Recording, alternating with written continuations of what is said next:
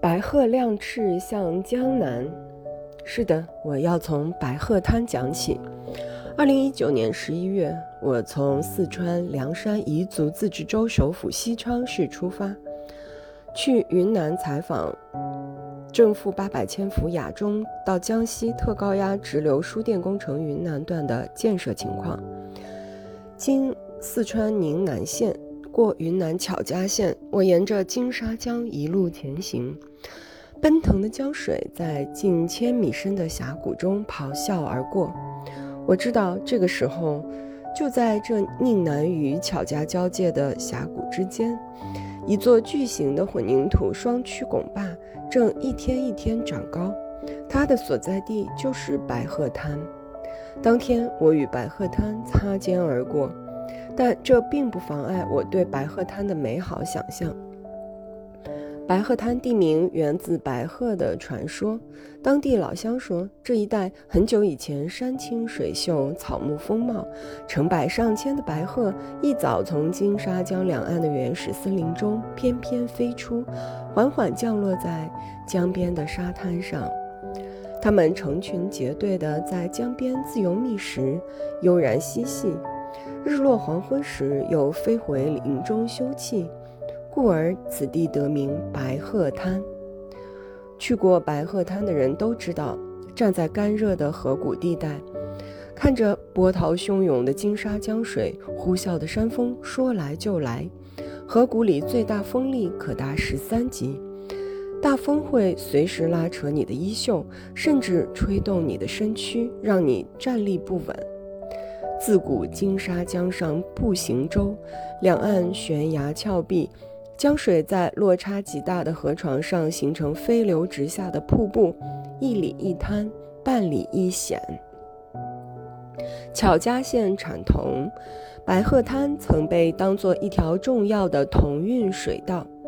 清乾隆年间，当地官员征调民夫数十万，耗时九年，要打通行船水道，但以失败告终。他们只在白鹤滩留下了盘滩拖欠的栈道。抗日战争时期，为打破日寇封锁，使物资能快捷地从中缅边境运送到重庆，国民党政府曾开出金沙江航道，无奈航道被白鹤滩紧紧卡住咽喉，三次尝试都以失败告终。二零一零年，开发建设金沙江白鹤滩水电站的号角吹响了。建设者要修建一座高达高达二百八十九米的大坝，差不多每天都在逆风作业、开山挖洞。二零二一年五月三十一日，历经一千五百一十一个日夜，白鹤滩水电站大坝浇筑到顶，它像一轮新月，镶嵌在金沙江两岸的岩壁之间。这年四月。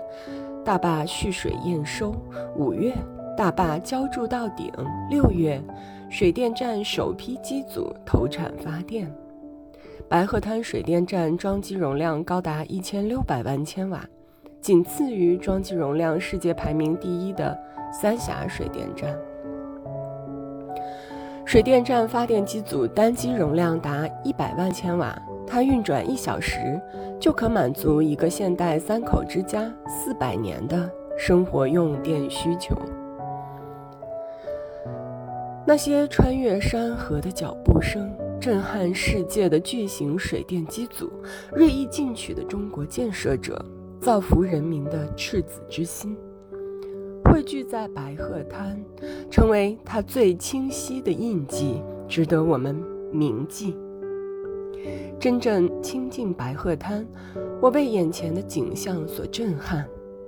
金沙江水一路奔流到此，河道忽然被一百多米高陡峭的山壁收窄至五六十米宽。金沙江两岸悬崖绝壁耸立如刀锋，江水汹涌澎湃，水中礁石密布，犹如剑阵。此时，我真切地感受到白鹤滩大开大合的美，是野生野长的美。最能欣赏和认可这种美的人，应该是极富思辨精神和创造力的实干家。白鹤亮翅的梦想，延宕了半个多世纪，今朝终于成真。从五百米的高空俯瞰，白鹤滩水电站尽收眼底。它挺立于崇山峻岭中，壮观宏伟。最令人讶异的是，白鹤滩水电站的电能仅仅耗时七毫秒，就可以实现乾坤大挪移。通过电力高速路，从四川直达江苏的用电复合中心。二零二二年七月一日，正负八百千伏白鹤滩到江苏特高压直流工程正式竣工投产。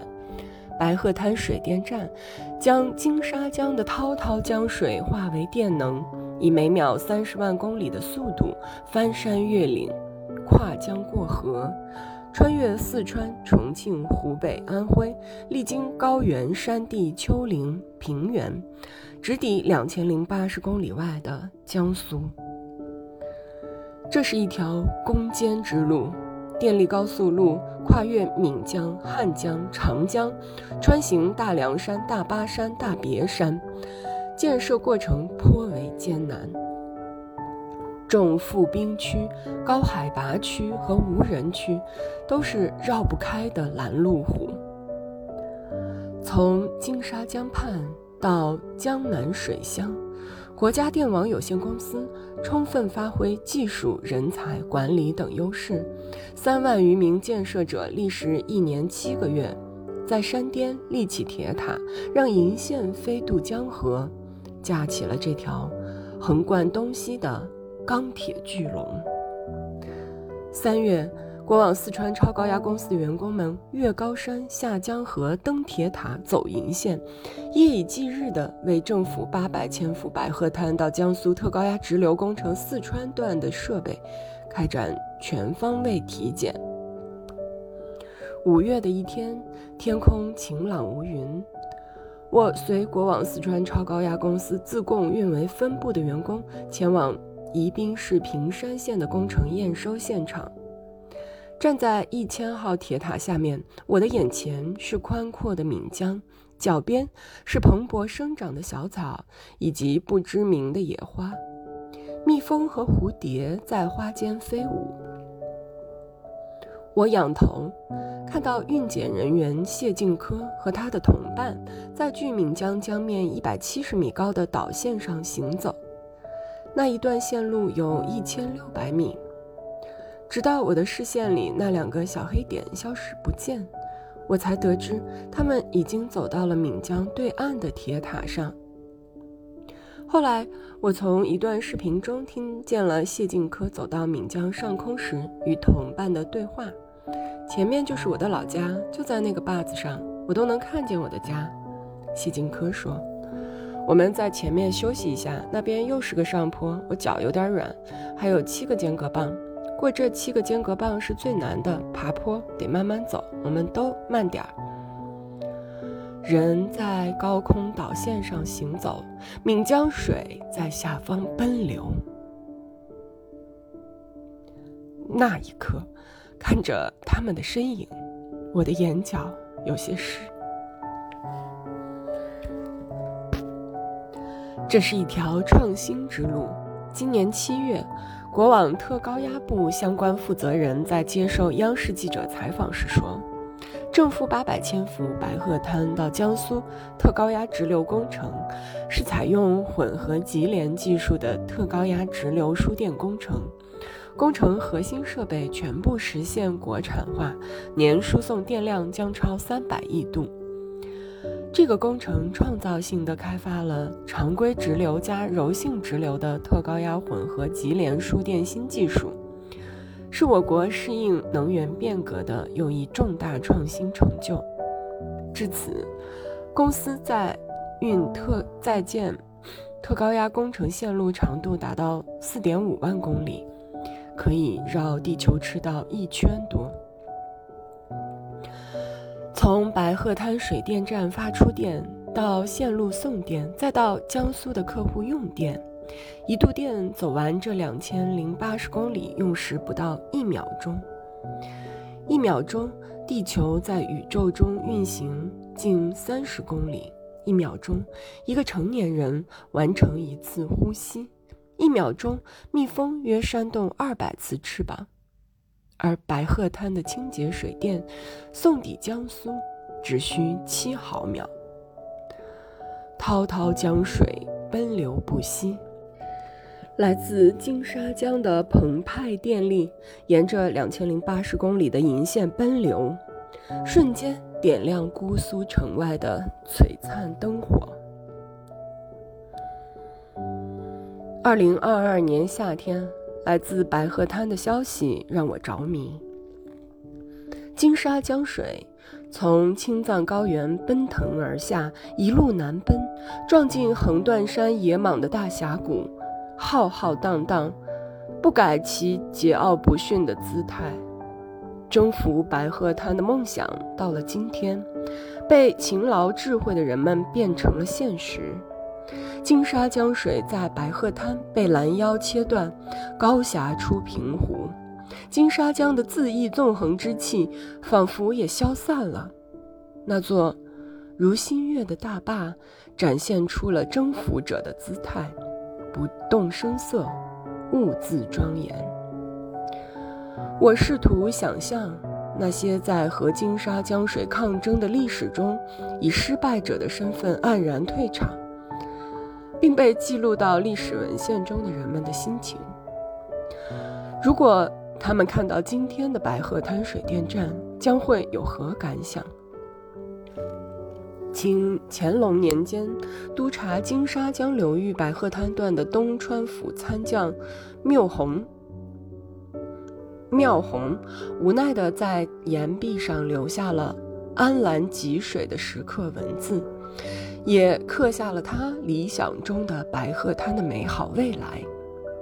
金江自古不通舟，水急天高一望愁。何日天人开一线，连墙衔尾往来游。当年的摩崖石刻已被水淹没，而它的复制品，如今留在了巧家县。大寨集镇新修建的文化广场上，我期待那每一个字都能闪烁光泽，照亮这片被历史委以重任的地方。真正征服白鹤滩，我们足足花了七十年。